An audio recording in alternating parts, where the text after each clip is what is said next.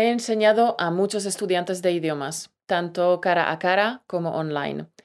Y he enseñado diferentes idiomas. Español, por supuesto, pero también enseñé inglés y francés. Nunca enseñé a niños. Mis alumnos siempre han sido adultos y tengo que admitir que enseñar a los adultos no es muy fácil, porque los adultos somos adultos y somos listos y no nos dejamos enseñar fácilmente. Simplemente los adultos sabemos mejor y no nos gusta que nos digan lo que tenemos que hacer y cómo. Pero estoy divagando, eh, ya que en realidad no quiero hablar de eso. De lo que quiero hablar es de la motivación, porque al contrario de lo que sucede con los niños, que están obligados a ir al cole y a estudiar todo lo que se les diga, los adultos, normalmente, se inscriben a los cursos de idiomas porque ellos mismos eligen hacerlo. Como regla general, te puedo asegurar, tesoro, que todos los alumnos del mundo empiezan a asistir a clases o a cursos con una dosis elevada de motivación. El entusiasmo que emiten es como un halo. Casi lo puedes palpar, tocar con las manos. Vamos, que están motivados a tope. Cuando empiezan las clases, lo que no les falta es entusiasmo, motivación y ganas de conquistar su objetivo. Sin embargo, según van pasando los días y luego semanas, este entusiasmo y fervor del principio se empieza a disipar, a desvanecerse, a evaporarse. Y, claro, todos tenemos muchas obligaciones y responsabilidades trabajos, maridos, esposas, niños, perros que pasear, comidas que preparar y miles, miles de otras cosas por hacer. Y si el alumno en cuestión no dedicó ni un minuto para hacer un hueco en su vida para el nuevo proyecto de aprender un idioma, pues lo tiene crudo y la motivación del principio se volatiliza. Entonces, la pregunta clave que se tiene que hacer cada estudiante de idiomas es cómo prevenir que la motivación se desvanezca. ¿Qué podemos hacer para que no se desvanezca nuestra motivación tan necesaria para seguir adelante? Es el tema en el que me quiero centrar hoy. Hoy me gustaría hablar sobre la constancia, sobre la regularidad. Y lo primero, me gustaría ilustrarla con un ejemplo y después te contaré por qué la regularidad es importante si quieres progresar rápidamente con tu español. Y también te daré unas indicaciones sencillas para que puedas conseguirlo. Puede que ya lo hayas oído, pero quiero que escuches las palabras de Álvaro otra vez. En, la segunda mitad del año pasado fui seleccionado para estudiar en la Universidad de Buenos Aires y literal no sabía casi nada de español. Y conocí el método de español automático, que literal fue una gran revolución en mi vida. Y tengo que decirles que el método fue completamente efectivo en mi vida. Con tres meses alcancé el nivel intermedio, saliendo literal de, de la nada. Y justo en los primeros días que ya estaba en Buenos Aires, los hispanohablantes que conocí ya me decían que yo hablaba muy bien. Entonces pude comprobar efectivamente cómo funciona el método. Lo que literal me ayudó de un modo así tremendo fue el activador de fluidez. Lo usaba todos los días, literal con todo lo que leía, con todo lo que escuchaba. Eh, entonces me ayudó así de modo bárbaro a poder concatenar bien las palabras y decir bien, las cosas y a empezar a pensar en español, porque viste que muchas veces cuando nosotros estamos empezando a estudiar un idioma, nosotros traducimos las palabras en la cabeza. Y con el activador de fluidez empecé a no hacer la traducción, las palabras simplemente salían de un modo natural y fluido que era literal bárbaro recontra agradezco a ustedes porque sin el método de español automático literal sería imposible que yo aprendiera todo lo que aprendí. Lo que ustedes hicieron no fue darme el pez y sin enseñarme cómo pescarlo y eso no tiene, no tiene precio. Pues aquí tienes tesoro. Los resultados de ser constante, de ser regular en el aprendizaje. Y aquí tienes el por qué la regularidad es importante. Aprender con regularidad te garantiza que progreses y que finalmente alcances tu sueño de hablar español como un nativo. Una fluidez impresionante, una fluidez que te permita estudiar y conseguir un trabajo mejor gracias a poder comunicarte con total naturalidad. La regularidad te trae resultados reales y muy rápido.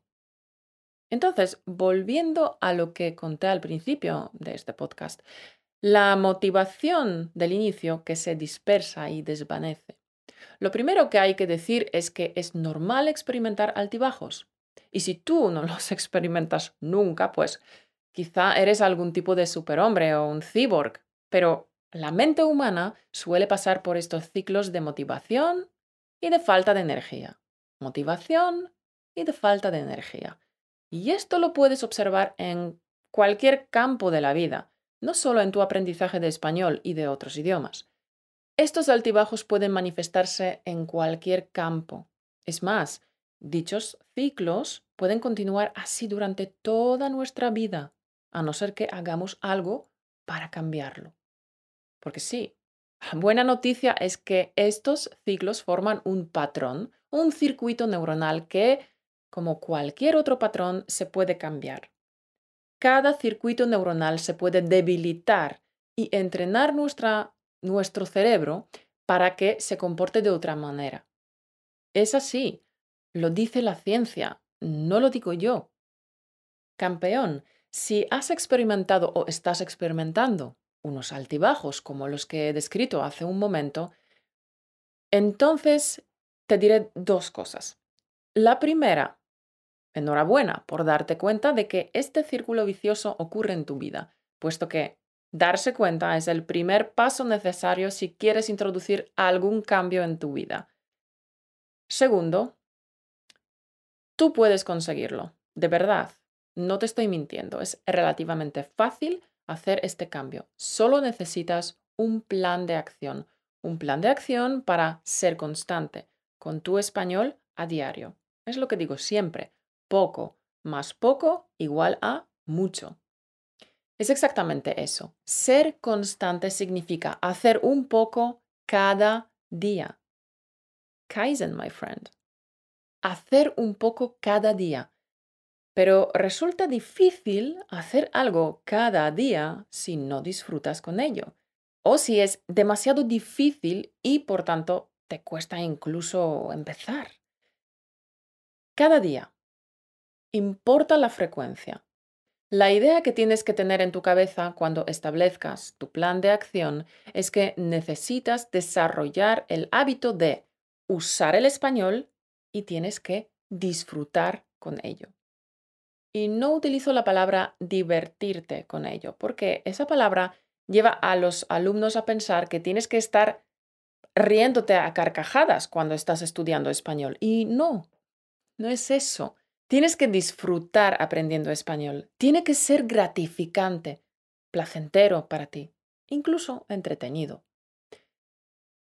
Yo, a veces, he dicho cosas como aprende con nosotros de manera fácil y divertida, pero nunca tenía en mente el significado de gracioso, bromista o chistoso. Los materiales para aprender español no necesitan ser graciosos. No hace falta. Pero sí tienes que disfrutar con ellos.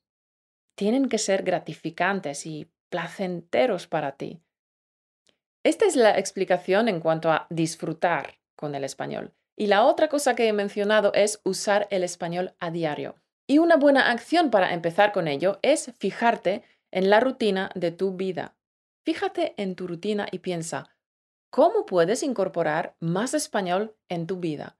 Y también sobre las franjas horarias que puedes reservar para tu español, eh, para tu aprendizaje de español.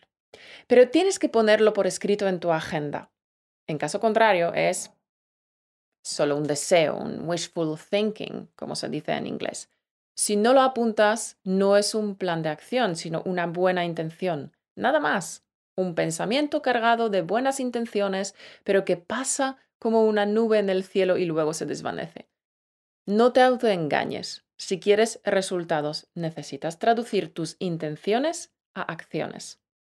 Acción. Y lo último que me gustaría transmitirte hoy es que si algún día te sientes bajo de energía, si sientes que no tienes muchas ganas para tu español, si simplemente no quieres hacerlo, entonces párate cinco minutos, siéntate en un sitio tranquilo y piensa en tu por qué. ¿Por qué estás aprendiendo español? Tienes que reconectar con tu deseo, con la razón por la que empezaste a estudiar. Es importante. Solo te llevará cinco minutos. Pon el cronómetro y dedica cinco minutos enteros para reflexionar. Es milagroso, te lo juro. Reconectar con tu porqué te dará el empujón que te falta, te dará el estímulo, el impulso para volver a arrancar. ¿Y tú, campeón? ¿Has pasado por los altibajos del aprendizaje? Los intervalos de tiempo en los que estudias español y otros en los que abandonas el español por completo? Comparte tus experiencias debajo de este podcast. Y recuerda una cosa, estás destinado a triunfar, por eso debes ser la mejor versión de ti mismo. Ponte en modo acción y el camino del triunfo aparecerá eres un triunfador y puedes conquistar todo lo que te propongas. Conviértete en un alquimista de tu mente y transforma los pensamientos de plomo en oro. Lo que tú le dictas a tu mente, eso eres y eso serás. Tú dictas tu futuro. Si quieres convertirte en un alquimista de tu mente, danos un like, un pulgar arriba. Nos vemos la semana que viene. Un beso.